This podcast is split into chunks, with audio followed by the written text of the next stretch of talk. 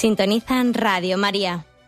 Les ofrecemos el programa Catecismo de la Iglesia Católica, dirigido por Monseñor José Ignacio Monilla.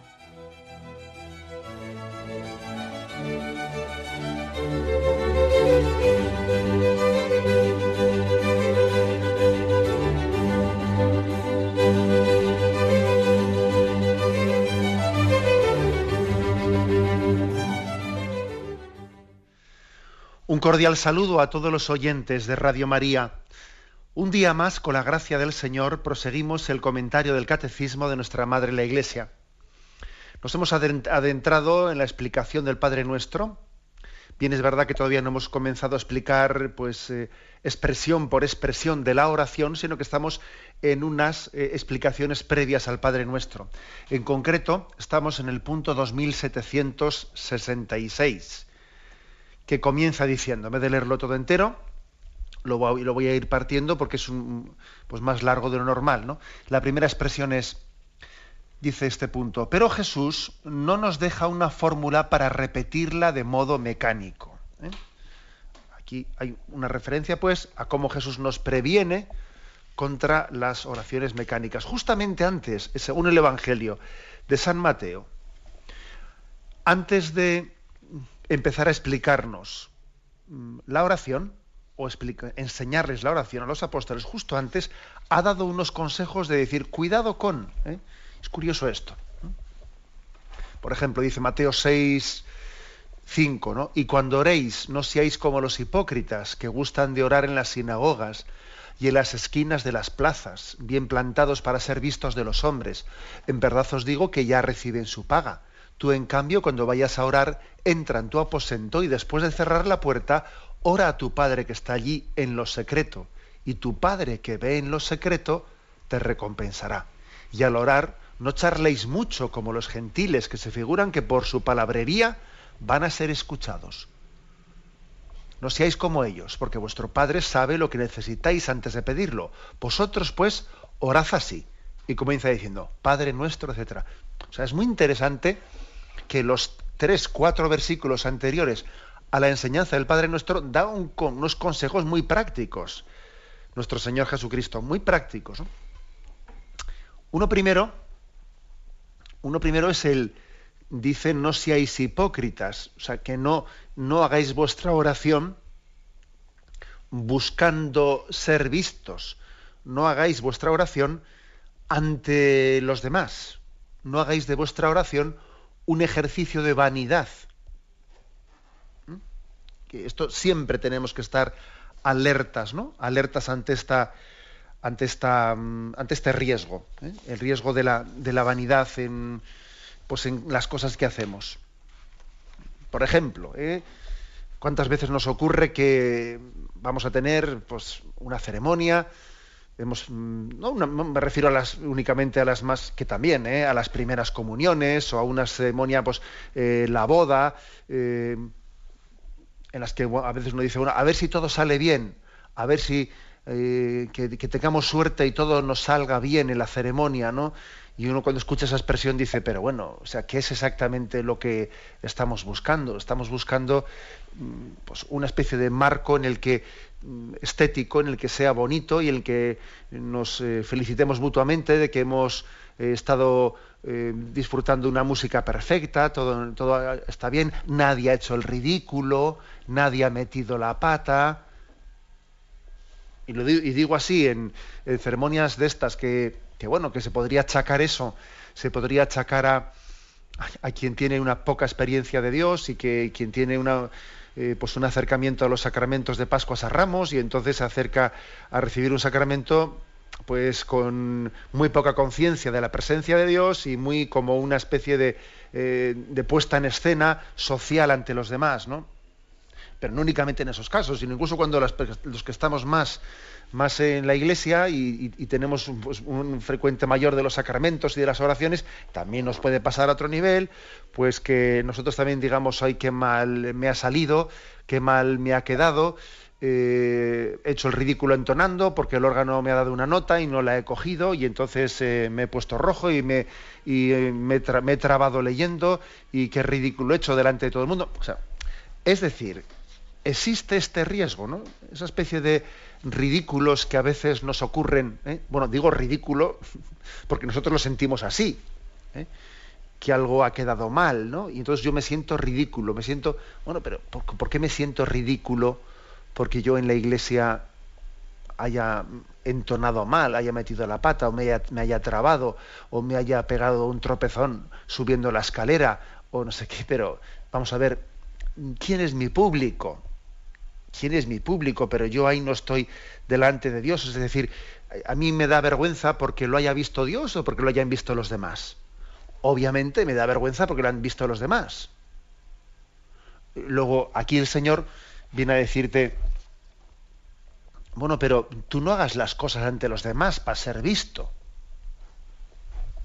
¿Eh? Cuando haces oración, tú estás ante su presencia y su presencia es la que, la que determina eh, o sea, ante él estás hablando, ante él te estás expresando. ¿eh?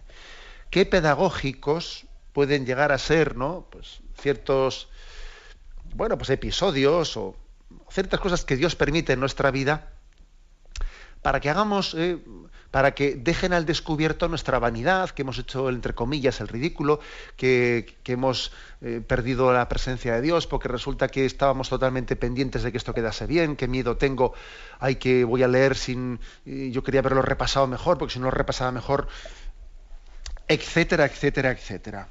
¿Mm?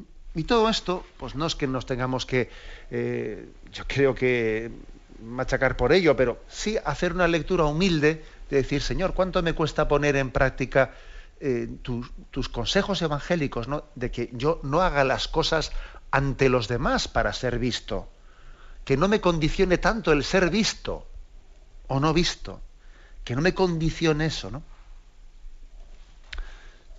Ahora es que este es un don muy grande que tenemos que pedir, ¿eh? un don muy grande, ¿no? Que nosotros seamos el mismo cuando estemos solos o cuando estemos ante, ante la multitud, ante los demás, ante.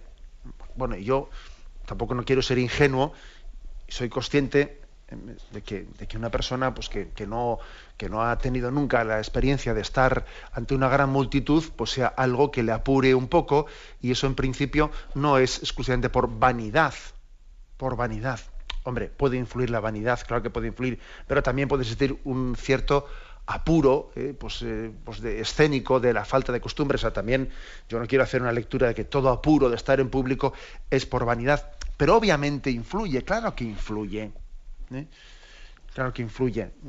Entonces, yo creo que la primera enseñanza que nos dio Jesús antes de enseñarnos el Padre Nuestro es procurar hacerlo en presencia de Dios, que toda oración esté hecha en presencia de Dios.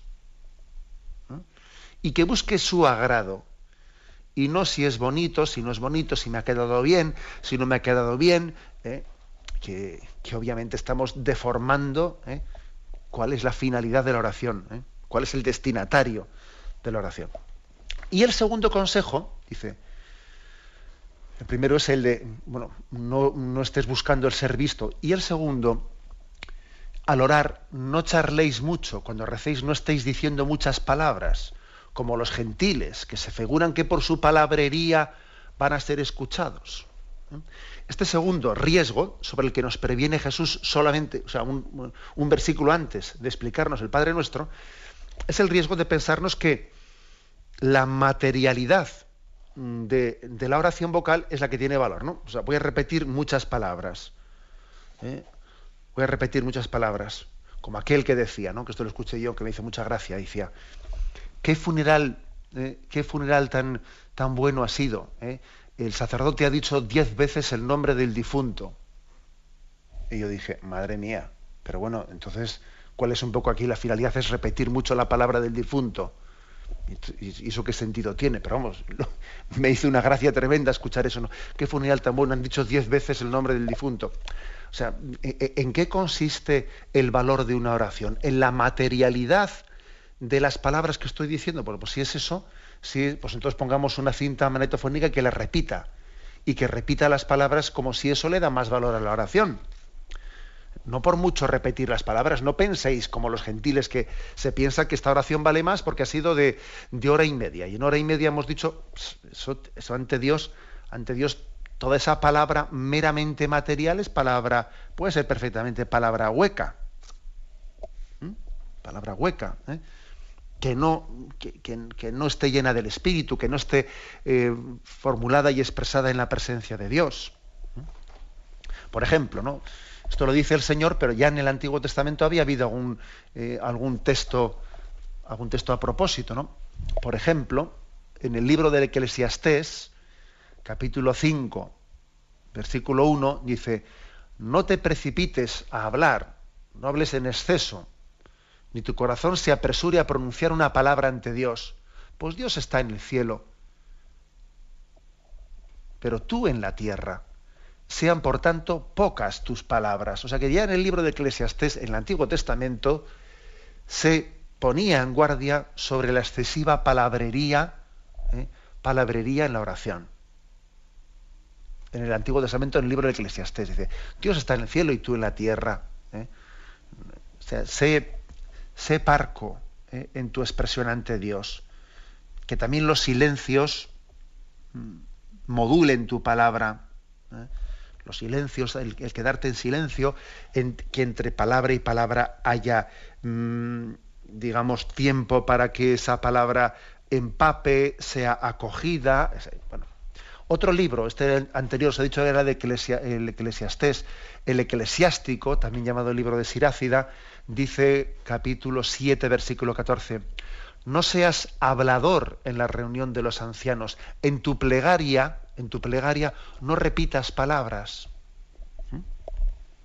Alguno puede decir, bueno, pues esto no va en contra de, por ejemplo, el rosario, o no va en contra de que recemos el Padre Nuestro varias veces, o no va en contra de que la misma oración oriental de Jesús Misericordia, la oración del peregrino ruso. Bueno, también luego hay que ver cómo, eh, cómo se ha eh, interpretado y cómo el propio Jesús, ¿no? Y la propia tradición de la Iglesia dice esto de en tu plegaria no repitas palabras. Yo creo que aquí no se refiere tanto a no repetir una misma palabra, sino a la palabrería. Es decir, mm, no te pienses que por hablar mucho, decir muchas cosas, muchas cosas, tu oración tiene más valor a veces repetir una sola palabra de una manera acompasada es hacer que penetre como una gotita de agua que va cayendo en la roca y poco a poco va penetrando, ¿no? Va penetrando lo que parecía impenetrable que era la roca. Así es, por ejemplo, cuando alguien hace una oración repetitiva de litánica de Jesús misericordia, Jesús misericordia, pero esta no es la palabrería que acusa aquí la palabra de Dios, ¿eh?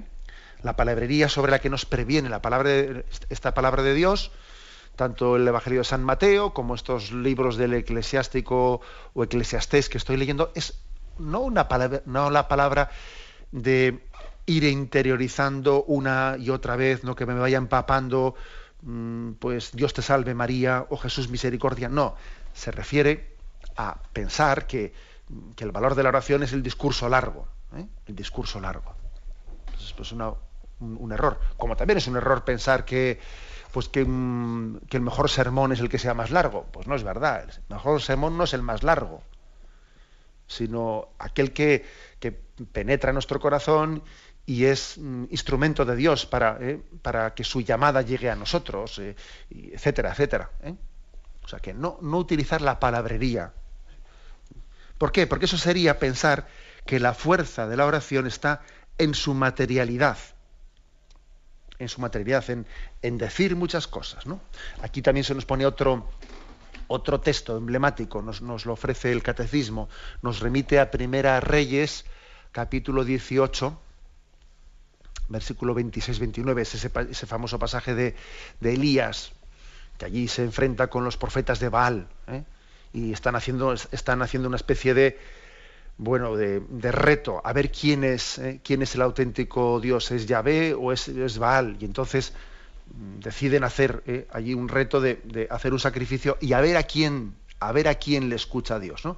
Si le escucha a los profetas de Baal o le escucha, le escucha a Elías. Entonces, cuando, van, cuando los profetas de Baal, según dice Primera Reyes 18, 26, tomaron el novillo que les dieron, lo prepararon e invocaron el nombre de Baal, desde la mañana hasta el mediodía, diciendo, Baal, respóndenos. pero no hubo ni respuesta. Danzaban cojeando junto al altar que habían hecho. Llegado el mediodía, Elías se burlaba de ellos y decía, gritad más alto, porque es un Dios, tendrá algún negocio, le habrá ocurrido algo, estará en camino, tal vez esté dormido y, y haya que despertarlo.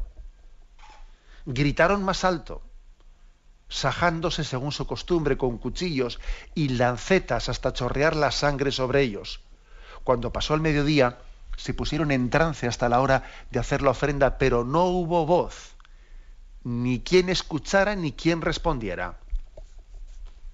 ¿Mm?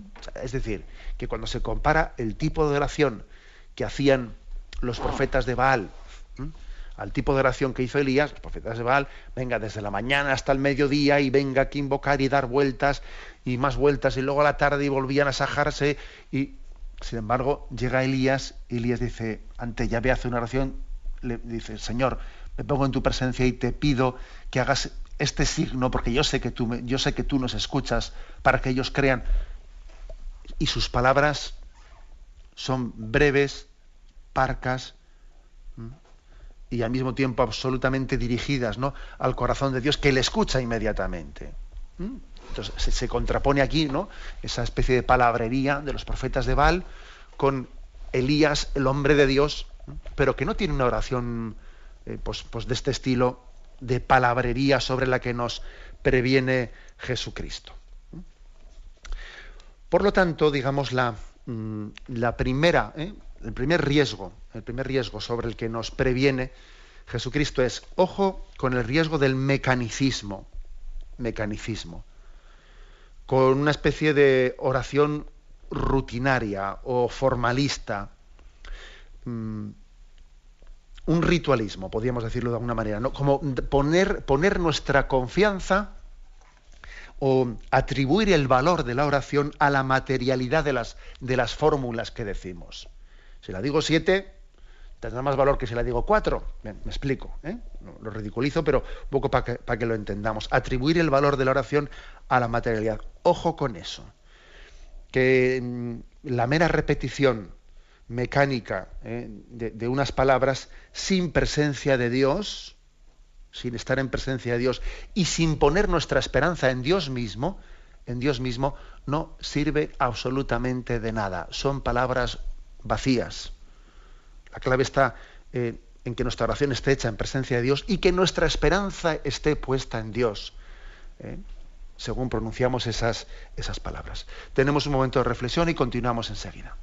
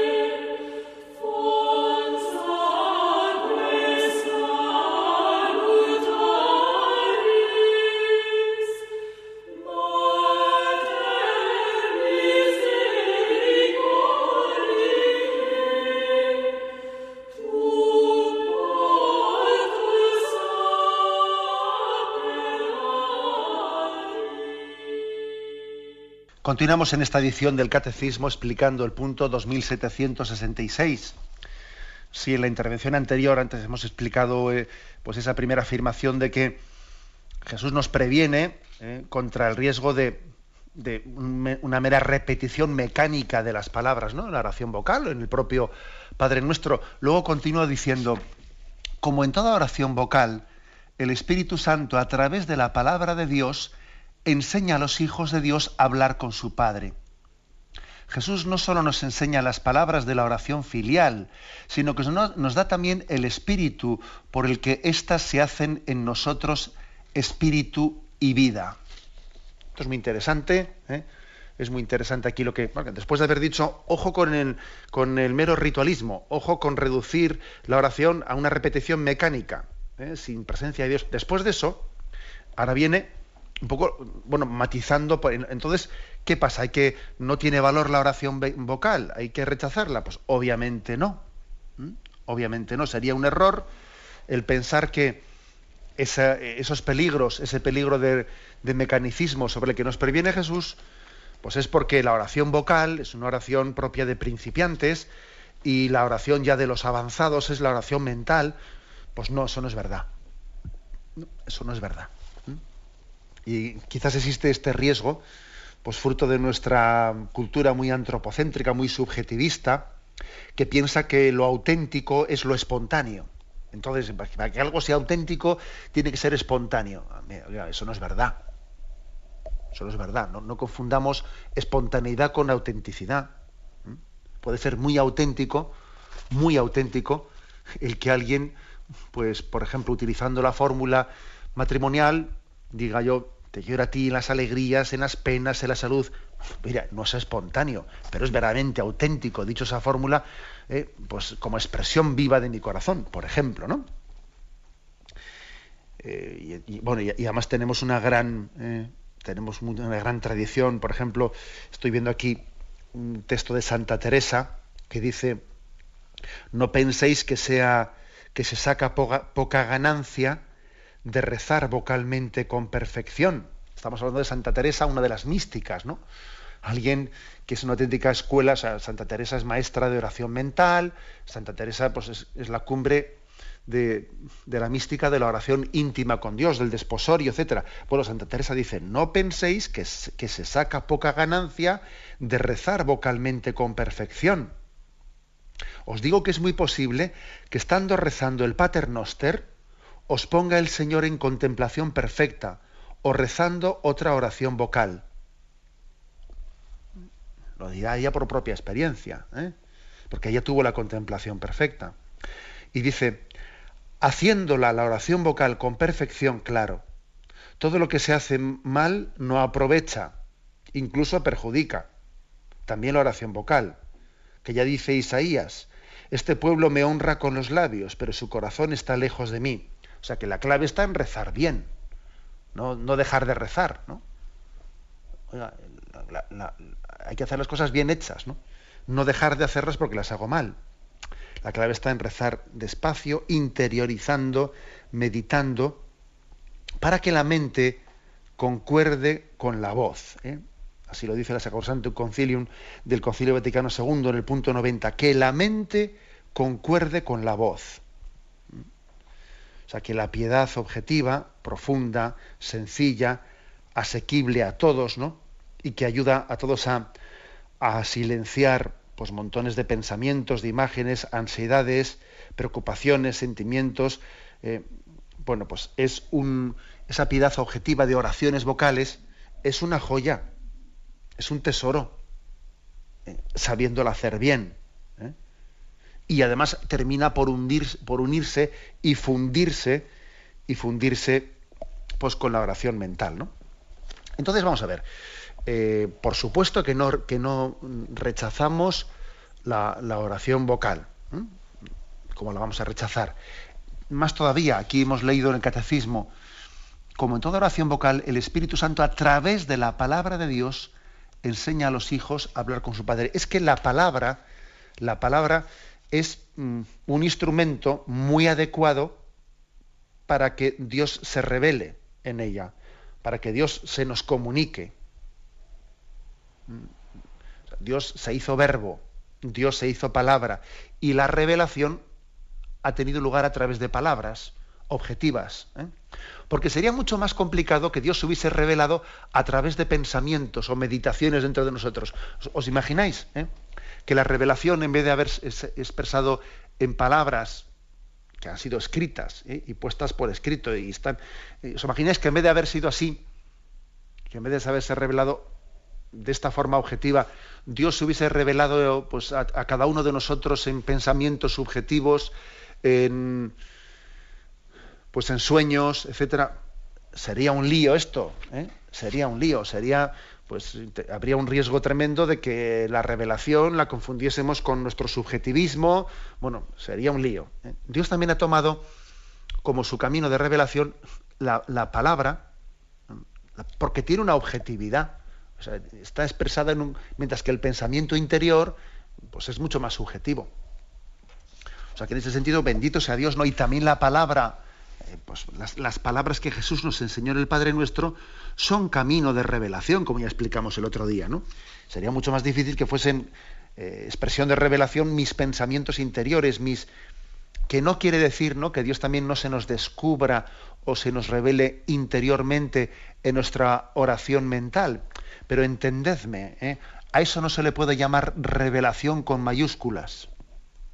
¿eh? A eso le llamamos, en todo caso, revelación con minúsculas o la manifestación del Señor en mi vida, pero a eso no le ponemos el nombre de revelación con mayúscula. La revelación es la que es la Biblia, donde está la palabra escrita, y en la tradición de la Iglesia, que también está objetivamente expresada. Lo que el Señor mm, o sea, sus sentimientos, los sentimientos, los convencimientos, ¿no? Eh, con los que Él se manifiesta dentro de nosotros, no podemos ponerlos al mismo nivel, ¿eh? en absoluto, claro. Bien, pues entonces, dicho esto, ¿eh? dicho esto, aquí se hace una afirmación importantísima. Lo voy a leer otra vez. Jesús, perdón, pero como en toda oración vocal, el Espíritu Santo, a través de la palabra de Dios, enseña a los hijos de Dios a hablar con su Padre. Es decir, a través de esa palabra objetiva, a través de, esa fórmula del Padre nuestro que Dios nos ha revelado y que Jesús nos dice, ojo con rezarla mecánicamente, Ojo, con pensar que el valor de la oración está únicamente en que esta palabra, como, si, como la dijo Jesús, yo la repito, la repito, la repito y la mera repetición. No, ojo. Ahora es el Espíritu Santo el que sirviéndose de esa, de esa palabra revelada mm, nos, nos permite orar de una manera viva en presencia de Dios. O sea, el Espíritu Santo pone a la letra el Espíritu. La, mera fórmula, la mera fórmula de la oración es letra. Y la letra no nos salva. La letra no nos salva. Es verdad que esa letra, entre comillas, esas palabras, han sido comunicadas por Jesús y entonces, por lo tanto, eh, las guardamos como oro en paño, como oro en paño y son, mm, y son para nosotros camino de revelación de Dios. Sí, de acuerdo. Pero ahora hace falta que el Espíritu Santo en nosotros las haga espíritu y vida la saga espíritu y vida. Y esto también es, esto es lo que nos previene de los riesgos que decía el Señor de la oración mecánica o de la oración hecha con vanidad delante de los demás, que no estoy en presencia de Dios, etcétera, etcétera. Esas palabras del Padre Nuestro son palabras objetivas reveladas por el Señor, pero sin el Espíritu Santo se quedan en, letra, en una letra muerta. Y es el Espíritu Santo el que en nosotros, actuando nosotros y abriéndonos a Él, nos tiene que, eh, nos tiene que permitir la gracia de comunicarnos con Dios y hacer de esa oración espíritu y vida. Se nos remite a Juan, Evangelio de San Juan, capítulo 6, versículo 63, que dice, el espíritu es el que da vida, la carne no sirve para nada. Las palabras que os he dicho son espíritu y son vida. La clave, por lo tanto, está en entender que esa palabra, eh, esa palabra está llena del Espíritu Santo. ¿eh? Está llena del Espíritu Santo y es el Espíritu Santo el que orando, ¿no? permitiendo que, o sea, siendo mi maestro de oración y orando en mí, me haga entender que esas palabras que se me han, se me han transmitido son espíritu y vida. Sin el Espíritu Santo, si yo repito mecánicamente esas palabras, sin el Espíritu Santo mm, no son, no son palabras, no van a resultar palabras de salvación sino que van a ser mera letra, abriéndome a el mismo espíritu que las ha inspirado, porque ese espíritu es el que ha inspirado esas palabras, si yo me abro también a la acción del espíritu, las, las rezaré, las recitaré en sintonía con el mismo espíritu que las ha inspirado. Y entonces serán, serán palabras de vida ¿eh? y no meras palabras mecánicas. Bien, tenemos un momento de reflexión y continuamos enseguida.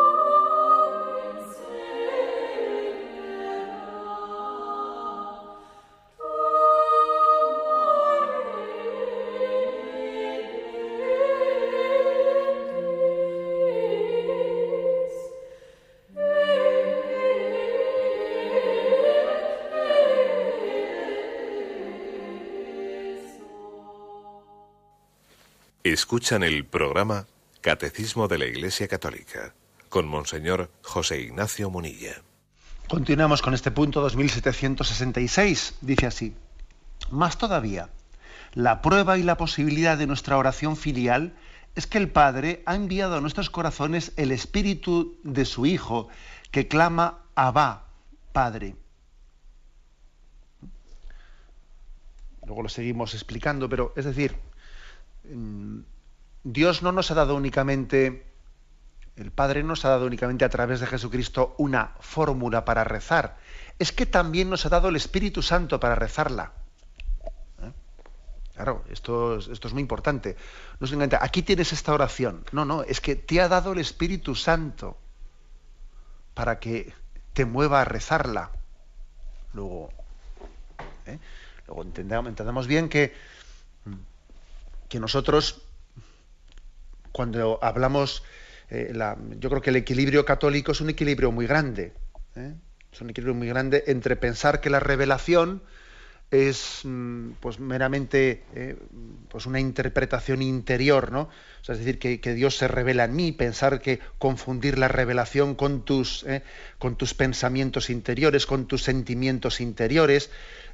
Bueno, ojo, esa, revelación tú no puedes ponerle a, esa, a ese mundo interior, a esas convicciones interiores tuyas, tú no puedes pensar que esa es la revelación de Dios. No, la revelación de Dios ha sido objetivamente expresada afuera Dios ha tenido la misericordia con nosotros para que no nos confundamos en nuestros propios eh, pensamientos subjetivos, de que la revelación sea objetiva, que se te transmite a través de la palabra escrita y además interpretada objetivamente por el magisterio, ¿eh?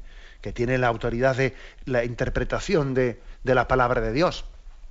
Bien, pero por otra parte, ¿eh? en sentido opuesto, con esto no queremos decir nosotros que que la revelación de Dios ¿eh? entonces es meramente eso que está ahí fuera como si fuese un papel externo a mí. No, es que claro, yo tengo que recibirlo. Y para que la revelación sea plenamente efectiva, yo tengo que abrirme a, acoger personalmente el don del Espíritu Santo, que es el que me va a ayudar a acoger esa palabra de Dios, a acoger esa oración, a acoger esa explicación del magisterio de la Iglesia, y eh, entonces, tiene lugar lo que se llama la personalización, la interiorización de esa palabra de Dios objetiva. Y que yo respeto su objetividad, la respeto plenamente esa objetividad, pero, pero no vale con que esté fuera de mí, sino que ahora la tengo que hacer espíritu y vida. Por eso aquí dice que, claro, no, no, únicamente se nos ha dicho, aquí tienes la oración, aquí te doy la fórmula del Padre Nuestro.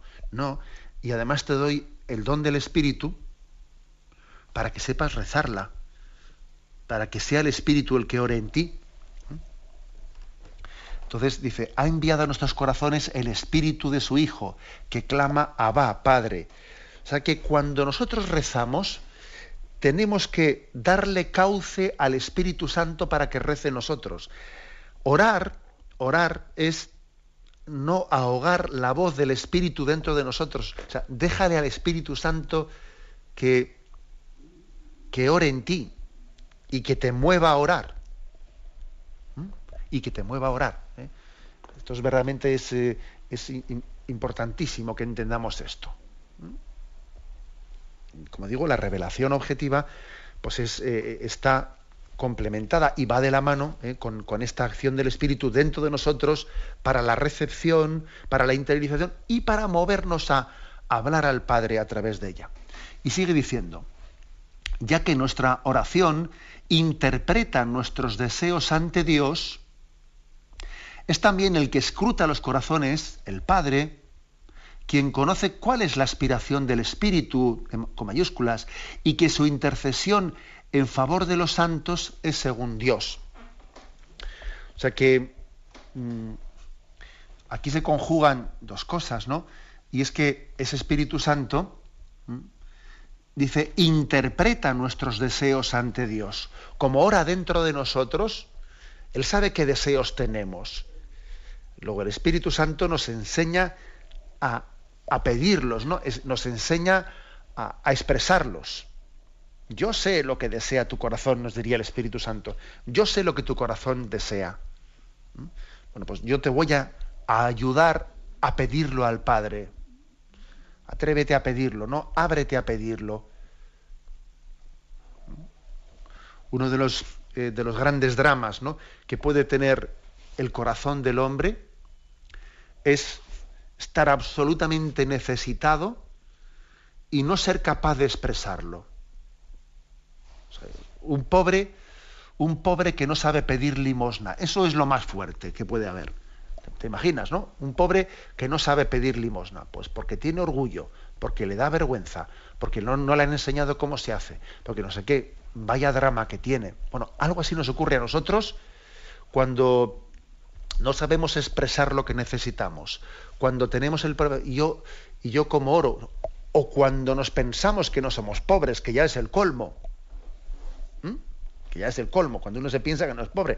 el Espíritu Santo viene, dice aquí, dice, a interpretar tus deseos, o sea, a, que, a que tú mismo aprendas cuáles son tus necesidades y aprendas a expresarlas y ver cómo Él pide, pide por ti. Por ejemplo, os voy a decir que yo a veces suelo hacer un ejercicio de oración, que es el decir, bueno, por ejemplo, vienen las oraciones de las peticiones de los laudes o de las vísperas, ¿no? que suelen ser preciosas. La, la oración de los fieles, la oración universal, de la liturgia de las horas es una maravilla, lo, bien que está formulada, ¿no? Mm, pues cómo pide, cómo ora, es una auténtica escuela de oración. Y yo muchas veces suelo hacer el ejercicio de decir, a ver, voy a, voy a servirme de estas peticiones para aprender yo qué, cómo tengo que pedir. Voy a servirme de estas, de estas peticiones de los laudes o de las vísperas para aprender yo cuáles son las necesidades más importantes o para incluso saber yo qué es lo que yo necesito, que debiera de pedirle a Dios. Y la iglesia, la iglesia que es madre, me enseña a mí a pedir y me pone, me pone, en, me pone en mis labios esto y lo otro, ¿no? O sea, esto es una pues como cuando éramos pequeñitos y nos íbamos a confesarnos y casi casi nuestras madres nos decían lo que teníamos que decirle al cura, porque, bueno, es un ejemplo, ¿no? Pero algo así también hace la iglesia, la iglesia cuando mm, eh, a través de esas oraciones nos enseña, o sea, el propio Espíritu Santo nos está enseñando nuestros deseos, nuestras necesidades. Esto es un, don, ¿eh? es una, joya muy, muy importante para que nos fijemos en ella. Ya que nuestra oración interpreta nuestros deseos ante Dios, es también el Padre, o sea, el que escruta los corazones, quien conoce cuál es la aspiración del Espíritu y que su intercesión en favor de los santos es, según Dios. Es decir, el Padre conoce perfectamente al Espíritu Santo, ¿no? Le conoce perfectamente entonces, Él sabe que, el Espíritu Santo dentro de nosotros está haciendo esa, labor, esa función ¿eh? de maestro de vida espiritual, de abrirnos ante Él, y el Padre acoge eso que el Espíritu Santo le presenta como oración nuestra. Oración nuestra.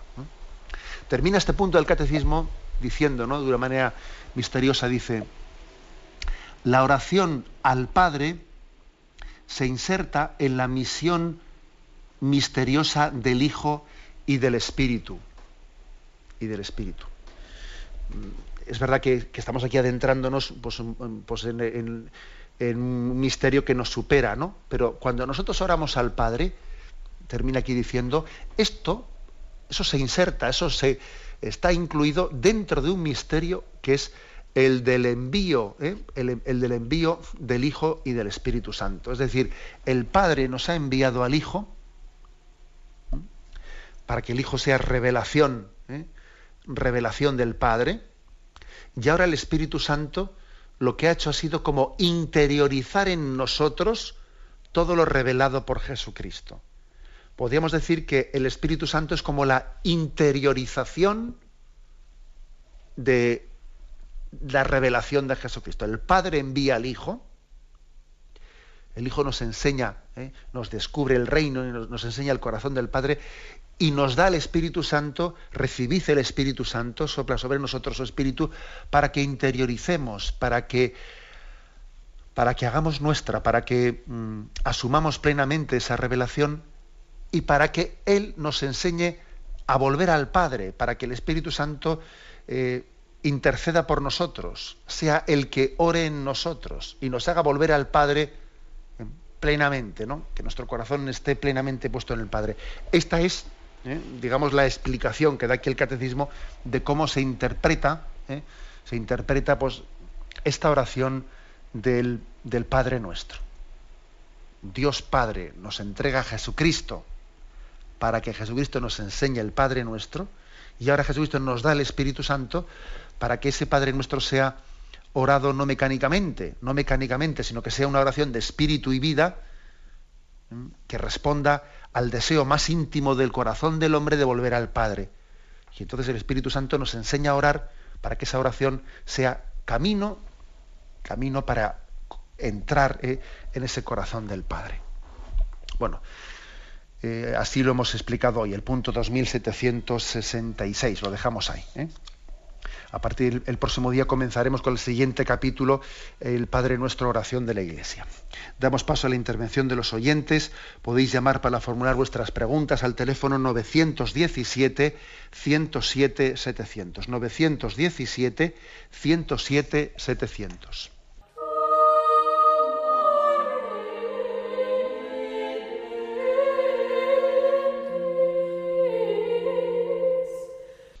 Sí, buenos días. ¿Con quién hablamos? Sí, adelante, le escuchamos. Mm, buenos días. Mire, mm, le quería hacer una pregunta sobre el significado exacto mm, de la redención, porque si nosotros podemos orar, presupone esto que Cristo haya venido a salvarnos. ¿Qué pasó antes de la venida de Cristo? Porque la humanidad existió mucho antes. Entonces, no entiendo eh, bueno, entiendo lo que llaman, lo, que es la muerte de Cristo, la encarnación. Cristo vino, nos enseñó el camino, eh, esto cayó mal a mucha gente, lo mataron, él dio una lección de amor y de, y de entrega en, en la cruz, pero luego de ahí a decir que la cruz y la muerte de Cristo era necesario para que seamos salvados, porque estábamos prácticamente fuera de, de, todo, desde el pecado original. O sea, es todo, todo es, todo es, todo ese, ese misterio de la redención mm, no, no acabo de entenderlo. ¿Por qué la muerte de Cristo era necesario? ¿Qué significa y qué hacían los hombres que vivieron antes? Estaban como en una sala de espera. De acuerdo, muchísimas gracias. ¿eh? Ciertamente usted hace una pregunta, pues que, eh, que sería por mi parte eh, demasiado pretenciosa, pues el que yo en tres palabras pues pudiese despejar un misterio tan grande como ese. Pero vamos a ver, a nosotros hay que decir una cosa. Dios, no, la redención era totalmente necesaria. Otra cosa es que Dios nos podía haber redimido por otros caminos distintos y eligió el camino de la cruz, eligió un camino verdaderamente dramático para redimirnos. Yo creo que él eligió ese camino tan dramático, tan significativo de entregar su vida de una manera tan costosa por nosotros, precisamente lo hizo para que nosotros entendamos que el misterio del pecado es algo muy serio. Es que nosotros, eh, lo que es el pecado, y la necesidad de reparación del pecado, la necesidad de restauración del pecado, parece que de eso hemos hecho una pequeña broma, ¿no? O sea, no nos damos cuenta de qué supone que la criatura se revele frente al Creador. Bueno, y además, claro, como luego pues, en, la Sagrada Escritura eso se expresa en una, eh, pues, en una imagen, que parece que es eh, comer de un árbol y pues, hacer una pequeña travesura, pero hombre, esto es una pequeña travesura, no, hombre, un momento, un momento, o sea, no, no, no, hagamos de la imagen, ¿eh? no hagamos de la imagen eh, que es una, pues un género literario, no, no reduzcamos el pecado a la imagen, sino desde la imagen veamos lo que supone eh, el pecado. El pecado es un gran drama, porque supone que la criatura se ha rebelado contra el Creador, que es lo más contradictorio, que Dios haya por amor. pues es la parábola del hijo pródigo. ¿Eh? la palabra del hijo pródigo de que el padre, el hijo rechace el amor del padre en, en un gran drama, en un gran drama. Entonces, eso no es únicamente el pecado original, porque el pecado original no está aislado de nuestros pecados personales. ¿eh? O sea, todo el pecado del hombre revelado frente al amor de Dios. El pecado consiste en que el amor no es amado, que despreciamos el amor de Dios, lo despreciamos. Y entonces nosotros, esa ofensa al amor de Dios es una ofensa tan grande que nosotros mismos no podemos repararla. O sea, es desproporcionado, es decir, eh, es tan grande la ofensa que uno mismo es incapaz de poder repararla. Entonces Dios mismo, Él, ha procurado la reparación. El colmo del amor de Dios es que el ofendido, Él mismo ha procurado, ha enviado a su Hijo para reparar el pecado, el desaguisado que nosotros habíamos hecho. ¿no? O sea, viendo el que ha sido ofendido, que es impensable que nosotros podamos reparar lo que hemos hecho, envía a su Hijo Jesucristo para que sea Él propiciación por nuestros pecados, según dice San Pablo, ¿no? Es el colmo del amor de Dios. Luego, Jesucristo es aquel que, que repara el mal que nosotros habíamos hecho, el que dice un sí reparador de nuestro no a Dios, el que ama por nuestro desamor, el que se presenta ante el Padre y dice, Padre, yo quiero responderte por ellos, yo quiero redimir su pecado. Y lo hace, además lo hace de esa forma tan dramática para que nos demos cuenta de que el pecado no es ninguna broma, que rebelarse frente al amor de Dios es una contradicción con, nuestro propio ser. Luego, esta es, eh, esta es la redención, ¿no? Redención que es aplicada no solo, ¿no? solo a los que después de Jesucristo han venido, sino redención que es aplicada a los que antes de Jesucristo también habían llegado. ¿eh? que en ese artículo del credo de descendió al lugar de los muertos, estamos haciendo referencia a que la redención de Cristo también llega ¿eh? a los que antes de Cristo habían fallecido. Y el cielo se inaugura ¿no? después de, de, esa muerte y resurrección de Jesucristo. Bueno, pues como, como, ve usted, ciertamente se trata de un misterio profundo, pero me parece muy importante, quizás a usted le puede dificultar un poco, ¿no? el hecho de que nosotros a veces no, caemos en cuenta lo que supone ¿no? Eh, el drama del pecado. Nos parece que es casi pues, una travesurilla, una travesurilla de que uno ha ido ¿no? pues, a coger la manzana del árbol como quien va a la, huerta del vecino y coge, y coge la manzana sin haber pedido permiso. Claro, es que igual hemos hecho una caricatura de eso, ¿no? Hay que ver en la manera de redimirnos tan dramática, Cristo mismo nos descubre la gravedad del pecado en la manera de redimirnos. O sea, qué fuerte tuvo que ser el pecado, tiene que ser el pecado, mi, desprecio del amor de Dios, qué fuerte tiene que ser que Dios me ame tanto y yo lo desprecie, para que Cristo me redima de una manera, eh, pues, vamos, tan, tan, tan fuerte, ¿no? Bueno, espero, espero haberle ayudado en algo. Damos paso a un siguiente oyente. Buenos días. Buenos días, monseñor. Sí, le escuchamos. Bueno, mire, em, yo mm, todos los días me hago la misma pregunta, que por qué los laicos no nos coordinamos más con los sacerdotes a la hora de, mentalizar a la gente, por ejemplo, cuando van a las bodas impecables, bien vestidos, eh, pues que haya un laico que diga em, al principio de la ceremonia que, que, bueno, que ya que vamos todos tan guapos a las bodas, ¿por qué no nos, mm, no nos limpiamos también interiormente antes de ir a comulgar eh, con un sacerdote, porque hay gente que dice que no, yo voy a comulgar, pero ya me arrepiento antes de mis pecados, en misa. Y yo he visto sacrilegios cometidos en bodas, porque hay gente que, pasa a la iglesia olímpicamente y, y, simplemente por el hecho de salir en el vídeo comulgando han ido a comulgar. Yo creo que tenemos que ser más responsables los laicos e implicarnos más y cuando va la gente a la boda decirles, por favor, eh, no os acerquéis a comulgar si no, si no os habéis limpiado interiormente con un sacerdote. Y en segundo lugar, quería decir también, pues yo presencié una confirmación, pues que hace falta a las confirmandas educar por parte de las madres y también eh, yo creo que sería bueno establecer unas reuniones también eh, durante el periodo de, de preparación de confirmación porque mm, hay prendas que no creo que deberían de llevar las confirmandas y están bien concienciadas de que hay que vestir con sobriedad y elegancia como manda la Santa Madre Iglesia. Y pues porque, pues porque no están dando una buena nota y yo a mis hijas también les digo, eh, si vestís así estáis contribuyendo pues a que haya violaciones en el mundo y a que el hombre os considere como no como una mujer como Dios manda, sino simplemente como un cuerpo. Pues nada. Bien, muchísimas gracias. Mire, con respecto a lo primero, Em, lógicamente, veo, por supuesto que veo el problema, ¿eh? el problema y, vamos, y yo creo que muchas muchas bodas puede estar ocurriendo que mm, pues, y en otros sacramentos en funerales, etcétera, y en muchos sitios, ¿no? Que a veces, ala, ponernos todo el mundo en la cola de comulgar cuando no hemos tenido el más mínimo cuidado de si, de preguntarnos si estamos en gracia de Dios, si, si estoy bien preparado. O sea, hay una inflación, una desproporción entre las comuniones y el sacramento de la confesión evidente. ¿eh?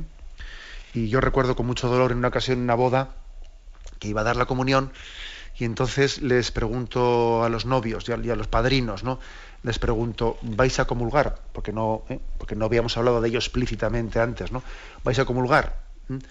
Y entonces veo que uno de ellos mm, se encoge un poco los hombros y dice, y dice no, me, da igual. Entonces uno dice, me da igual, pero por el amor de Dios, pero qué, pero, pero qué es eso, ¿no? ¿Qué es eso que me da igual, ¿no? Bueno, Ahora bien, también es verdad que eso hay que hacerlo con prudencia. Usted decía, nosotros coordinarnos, bueno, me parece que tiene que ser el sacerdote el que lleve adelante eso, en su, especialmente su comunicación directa y personal. Tiene que haber mucha comunicación tú a tú. ¿eh? También hay que tener cuidado de que igual en público pues no haya eh, ciertas humillaciones, pues por ejemplo, diciendo yo en público, a veces, no sé, en un momento determinado, de una manera imprudente, a una persona reprendiéndola en público es obviamente es mucho mejor que las cosas estén dichas en privado para que el amor propio y el orgullo no nos impida recibir los mensajes. ¿Me explico? Esto creo que es importante. ¿eh? La delicadeza y el conducto adecuado para transmitir las cosas. ¿eh? Y con respecto al pudor eh, y en la manera de vestir, pues también es obvio que a veces, a veces esto lo solemos comentar los obispos, ¿no? que en, la época de, confirmaciones dice uno, pero bueno, pero si es que en determinados ambientes, pues parece que la confirmación es casi una, ¿eh? Eh, pues un momento en el que se está uno ahí exhibiendo, exhibiendo con unos no sé qué vestiditos, ¿no? Que, que pueden estar mm, mm, incluso desatendidos, no únicamente por el tema del pudor, que también, ¿eh? y, y por la pureza en la manera de vestir, que también, sino incluso pues estamos también eh, haciendo gastos absolutamente innecesarios y descentrándonos de lo esencial del sacramento, que es la recepción del don del Espíritu. ¿no? Y hay una desproporción entre el cuidado interior y el lucimiento exterior, ¿eh? que no ayuda a nada. Previamente damos paso a una última llamada. Buenos días. Hola, buenos días. Sí, le escuchamos. Mire, le llamo desde Málaga. Eh, vamos a ver, era para una sugerencia. Yo cuando Mm, bueno, yo suelo ir a misa diariamente, pero hay personas que van solamente una vez a la semana, como media hora. Entonces, mm, observo que en general, cuando salen a leer la lectura, la hacen muy rápida. No, no nos enteramos de nada. Yo lo tengo que leer antes en mi casa para saber de qué va. Porque corren mucho, no saben proclamar bien. Luego la, el salmo responsorial lo mismo. Y yo creo que debía de haber una pequeña munición, una pequeña explicación, una cosa rápida en algunos casos y sobre todo que el que lea, que lea despacio, que lea bien, para que el que está, el que está allí, que se entere bien. Eso es, una, es una, que lo quería decir, como a esto lo oyen, creo, muchos sacerdotes, pues para que se tenga en cuenta que no va a a leer cualquiera, muchas personas se creen que por correr mucho, que leen mejor, y eso no es así, creo yo, vamos. Pues sí, obviamente es, es importante, ¿no? Que quien proclame la palabra Mm, tenga ¿no? pues esa, eh, ese esfuerzo de decir voy a eh, declamarla, voy a declamarla, voy a hacerla mía. Creo que es muy importante que tanto el que la va a proclamar como el que la va a escuchar haya hecho un ejercicio antes de la liturgia de interiorizarla, de hacerla suya, eh, para que después cuando la declame o cuando la escuche también, cuando la escuche, tenga mayor capacidad de recibirla. Sin que esto quite lo que he dicho anteriormente, que si por ejemplo uno mete la pata por lo que sea, porque eso ocurre, sin que eso sea motivo ni de vergüenza, ni de apuro, ni de incomodo en el que lo está escuchando, porque si alguien ha metido la pata, pues, pues a ver si me explico, no pasa nada, porque intenta hacer bien las cosas, que también esto segundo hay que decirlo. ¿eh? Bien, tenemos el tiempo cumplido, me despido con la bendición de Dios Todopoderoso, Padre, Hijo y Espíritu Santo. Alabado sea Jesucristo.